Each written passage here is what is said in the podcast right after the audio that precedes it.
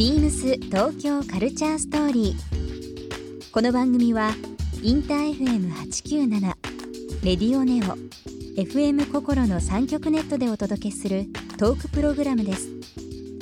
案内役はビームスコミュニケーションディレクターの土井博志。今週のゲストはゲッターズ飯田です占い師のゲッターズ飯田さんをお迎え運気を上げるアイテムやファッション。来年2020年の日本についてなどさまざまなお話を伺います。そして今週ゲッターズ飯田さんへプレゼントしたネクタイをリスナー1名様にもプレゼント。詳しくはビームス東京カルチャーストーリーの番組ホームページをご覧ください。応募に必要なキーワードは番組最後に発表します。Beams. Beams. Beams Tokyo Culture Story. Beams Tokyo Culture Story. This program is brought to you by Beams. ビームスありとあらゆるものをミックスして自分たちらしく楽しむそれぞれの時代を生きる若者たちが形作る東京のカルチャー。ビームス東京カルチャーストーリー。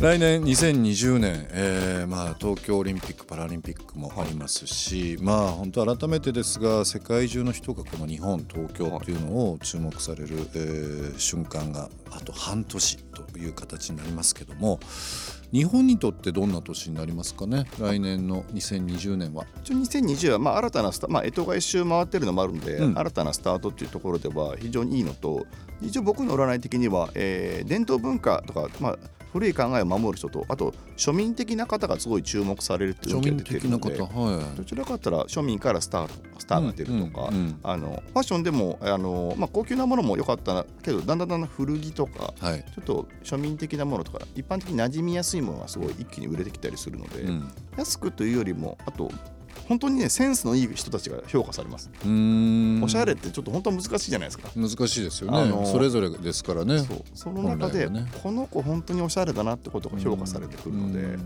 そういう分でなんか新たなデザイナーとか出てくるんですよファッションリーダーみたいな。ほしかも一般の方からできたりとかするのうで。なるほど。そういう部分ではねこういうビームスとかで集めたものと、まあ、ビームス、まあ、仕入れたりするじゃないですか、はい。そういうのセンスのある人でなんかすごい人出てくると思いますよ。本当ですか？はい。ビームスかどうか知りませんけど楽しみだな。まあでもなんかその庶民的というのは最近飲食産業でもそうですしまさにアパレルでも、あの価値とかストーリーがあったりはい。はい。というものとか、あとはまあ古着というの言葉ありましたけどもまあサステナブルという言葉、まあ何かこう再生ということも含めて非常に今こう社会と洋服っていうのも今マッチしてるのは現状かなというふうに思いますしね。まさにあのおっしゃる通りのキーワードっていうのは今さらに注目されてますし、その庶民派のファッションリーダーっていうのはちょっと気になりますね。うんでもそうですね。ね。まあ、でもオリンピックあるからそこからスターが出てくるんじゃないかなと思って、まあ、その活躍してる選手じゃなくてサポートなのかサポートなのか。周りでやってる選手の選手を応援する人たちがなんか面白い人がなのか、うん何かちょっとだからこれ聞いてる人が急に来年の今頃スターになってる可能性ありますよ。ね。自分かもしれないと思えなばるほどね。何か面白いこととかそのセンスだったりそういうのしますねなんかね。そうですよね、うん。今いろいろ出るとこもありネットとかね発信するとたくさんありますから、そうですよね。そうなんですよ。スターがスターがなるかもしれないスターになるかもしれないと。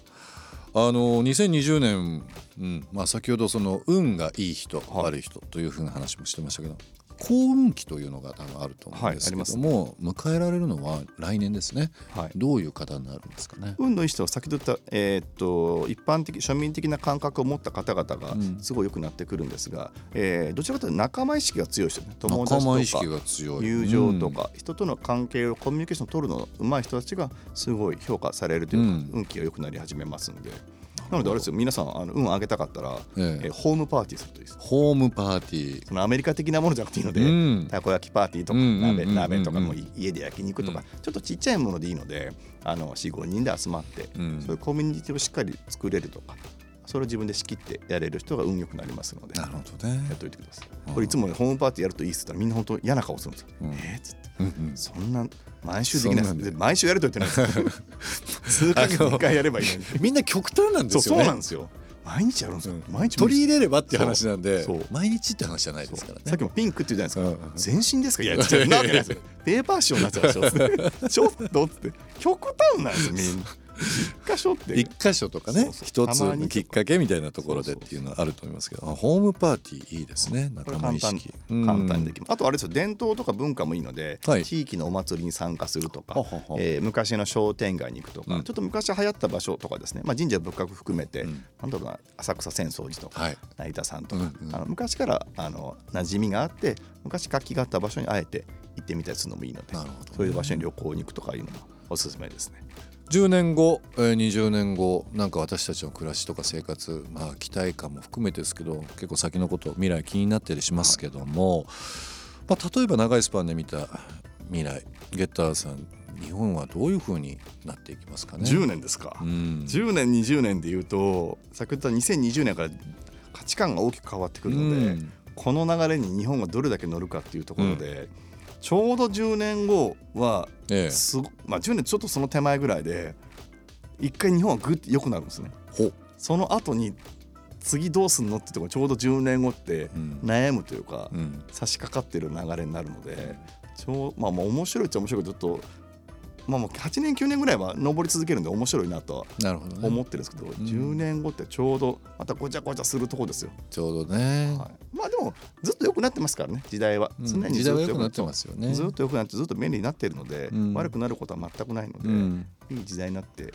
なんかこう少子化少子化と言われてますしまあ何年後かには1億人を切るというふうに言われてて働き手も少なくなったりまあ本当に高齢化っていうふうに言われてますがまあ片やあの外国人労働者の方も含めたり、はい。日本に滞在される方長期滞在も含めてですけど人口比で日本にいる人口でいうとそのあまり変わんないという声もあったりだとかしますからね。だってせ1900それこそ僕この間調べ1960年代中盤って日本って人口減らそうとしてたんですよね、うん。実は少子化を狙ってたのが政策だから、うん。その政策が今になって効果が出てきただけでもともとはだってもうブラジルに移民させたりとか 団地を作ってとにかく子供を産むなっていう政策が政治家のテーマだったので、多すぎて食料がなくなるっていうのがもう大問題だったのが、結果今それはまあ何十年も経てばそれは効果が出ちゃうから、うん。今になって焦ってるだけで実は大した問題ではないのと循環しますよね。そうなんです。高齢者の問題ってやあと20年か30年で全部解決するから、うん。いつも檀家の世代の人たちがずっと生きてないから、もう日本は第一番最初に高齢化問題を抜けられる国っていうので多分10年後だとだいぶ抜け始めてると思うのでその考えは面白いですね。でこのシステムをこれから中国インドに売るらしいです。よ。はあはあはあ。要はどうどう高齢者をどう扱ったらどういうシステムでやるとうまく回るのかっていうのを日本が全部その技術を持てばここのシステムが日本が財産になるっていうので実は注目されてるので。僕もそのあくまでもファッションとかカルチャーの話で言うと、あの若い人が少なくなるからその対象をどうしようとかっていうのも社内的にも世の中的にもよく言われたり、はい。話さ話されたりしてますけど人生100年と言われてるじゃないですか、はい。だからもう昔よりはそのシニアの方々が楽しく、はい。まあ、美容健康とかそういったのも含めてですけど、あの長く人生をこう楽しむ時間っていうのが例えば仮に定年を迎えられた方がはい。40年もあるわけですよ。いやそう仮にです100まで来たらね。そうだからですそれをこう楽しむ提案とか、その何を着たらいいとかっていうのは今あまりこうない状況なんですよね。だからなんかそういったところも一つ支えというかサポートできればなというふうにはいつも話はしてますけど。そういうこと人生100年のテーマでしたら人って恋しないと長くしないので、うんいろんな方見てますけど、やうん。っぱ愛人のいる社長はいつも元気だなと思って。本当男のいる女社長は元気だから本当恋してるって結構ファッションじゃないですか。ええ。これでも意外のテーマテーマですよ70歳以降のモテファッションをやっていけば、これすごい、ね。多分重要あると思うのでそうですよね。男も女もやっぱ意識しとかないとモテないからゆるゆるの服着たら着てたらやっぱモテないので70、今度ミーティングの課題にしたいと思います。それを。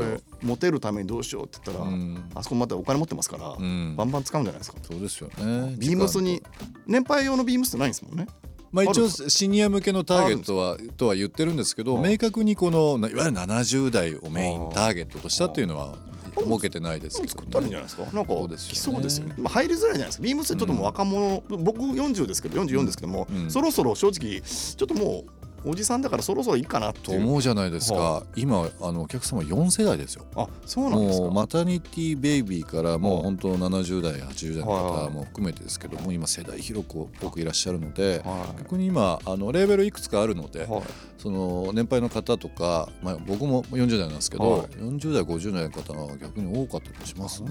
だからもう、ん。ビームス見ててそろそろもう俺行ったら違うのかなと思って、まあ行ったら別に合うんですけど買いたいなって、またあの違うドアがありますのでまたそこを開けていただきたいなと 思いますけどもね。そういうのも狙っていくといいよな、はい、ぜひぜひ。なるほど。その期待感という部分も含めですけど10年後日本。まあ便利という言葉がありますからね、はい。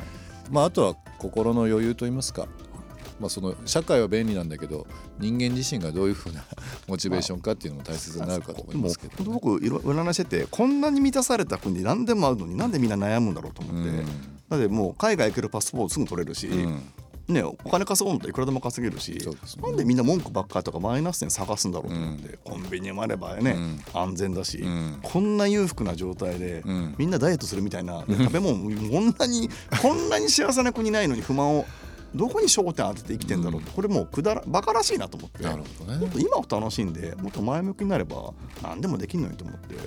やらないとね、ま前向きっていう言葉いい言葉ですよね。うんでも。そうなんですよね。前に進むしかないのうで、ん、現状に不満見ても何もないですからね。なるほどね。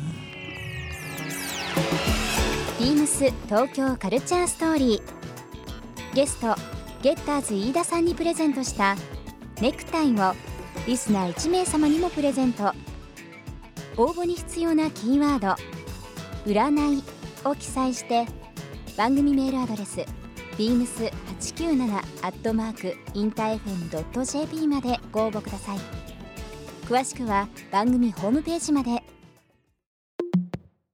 Beams ビームスイメン渋谷ショップスタッフの望月エランです。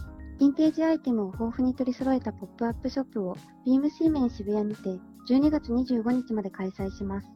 秋冬らしいカジュアルなニットやファーコートをはじめ、カラフルなプリントワンピースなど、これからの時期にぴったりなアイテムを中心に、豊富なバリエーションが一堂に揃います。この機会にぜひ体感してください。Beams 東京カルチャーストーリー Beams Tokyo Culture Story. This program was brought to you by Beams.